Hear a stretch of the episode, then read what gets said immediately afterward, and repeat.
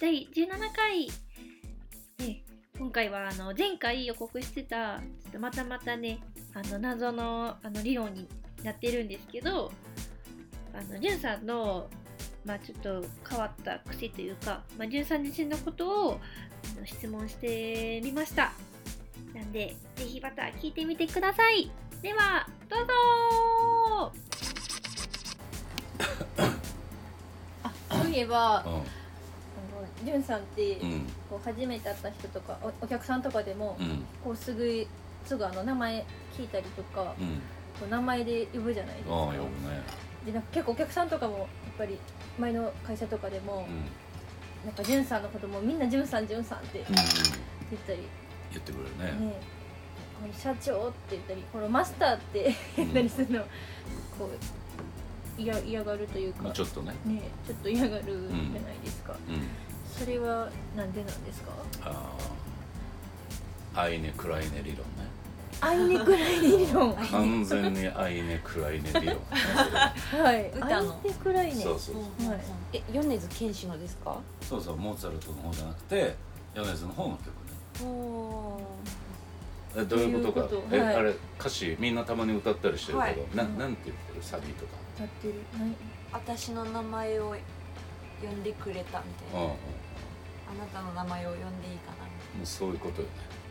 うん。どういうこと？だからやっぱりその名前ってすごく大事でなはい。やっぱり名前で呼んでもらえるのってすごく嬉しいんだよね、うん。うん、なんかこう覚えてくれてるとか、うえー認めてくれてるとか、うん。なんかそういう感じがあってだからこれ AKA クリーニング屋理論とも言うんだけど、クリーニング屋、はいうん、どういうこと？クリーニング屋さんで昔、あのオープンした店が2軒あってね、はい、はい。うん、で1軒はすごくマニュアル通りに丁寧な対応をする、でもう1軒は、え1回来てくれたお客さんクリーニング屋さんで名前伝票に書くじゃん。ああ書いてある、うん。はい。でそのお客さんの名前を次来た時に必ず「何々さんいらっしゃいませ」あ何々さんできてますよ」って呼ぶようにしたらもう同時にオープンしたんだけど片方は半年1年後に潰れてもう片方のお店はまあ1年後も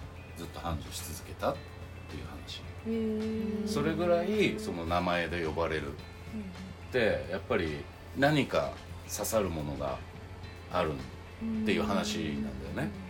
でやっぱり自分がやっぱ名前で呼んでもらうと俺になれるじゃん。前のスパゲッティ理論じゃないんだけど、マスターってなんかすなんていうのこう故障というかさ。だから名前で呼ぶの照れる人もいるからその人に無理強いはしないけどでもやっぱり名前で呼んでもらうとなんか少し特別に感じれるというかさ、でやっぱり自分も前会社やってた時も今のお客さんもやっぱり自分はあなたのことを覚えてますよ。あなたのことを知ってますよ。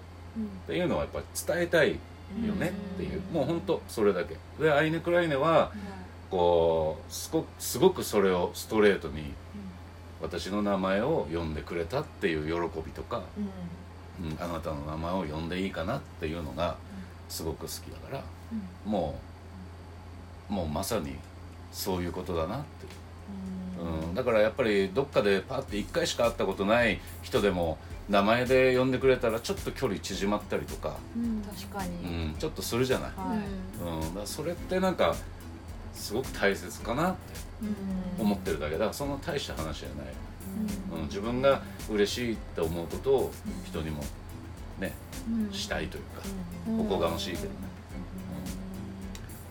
うん。まあ今日はそんな感じでいいかな。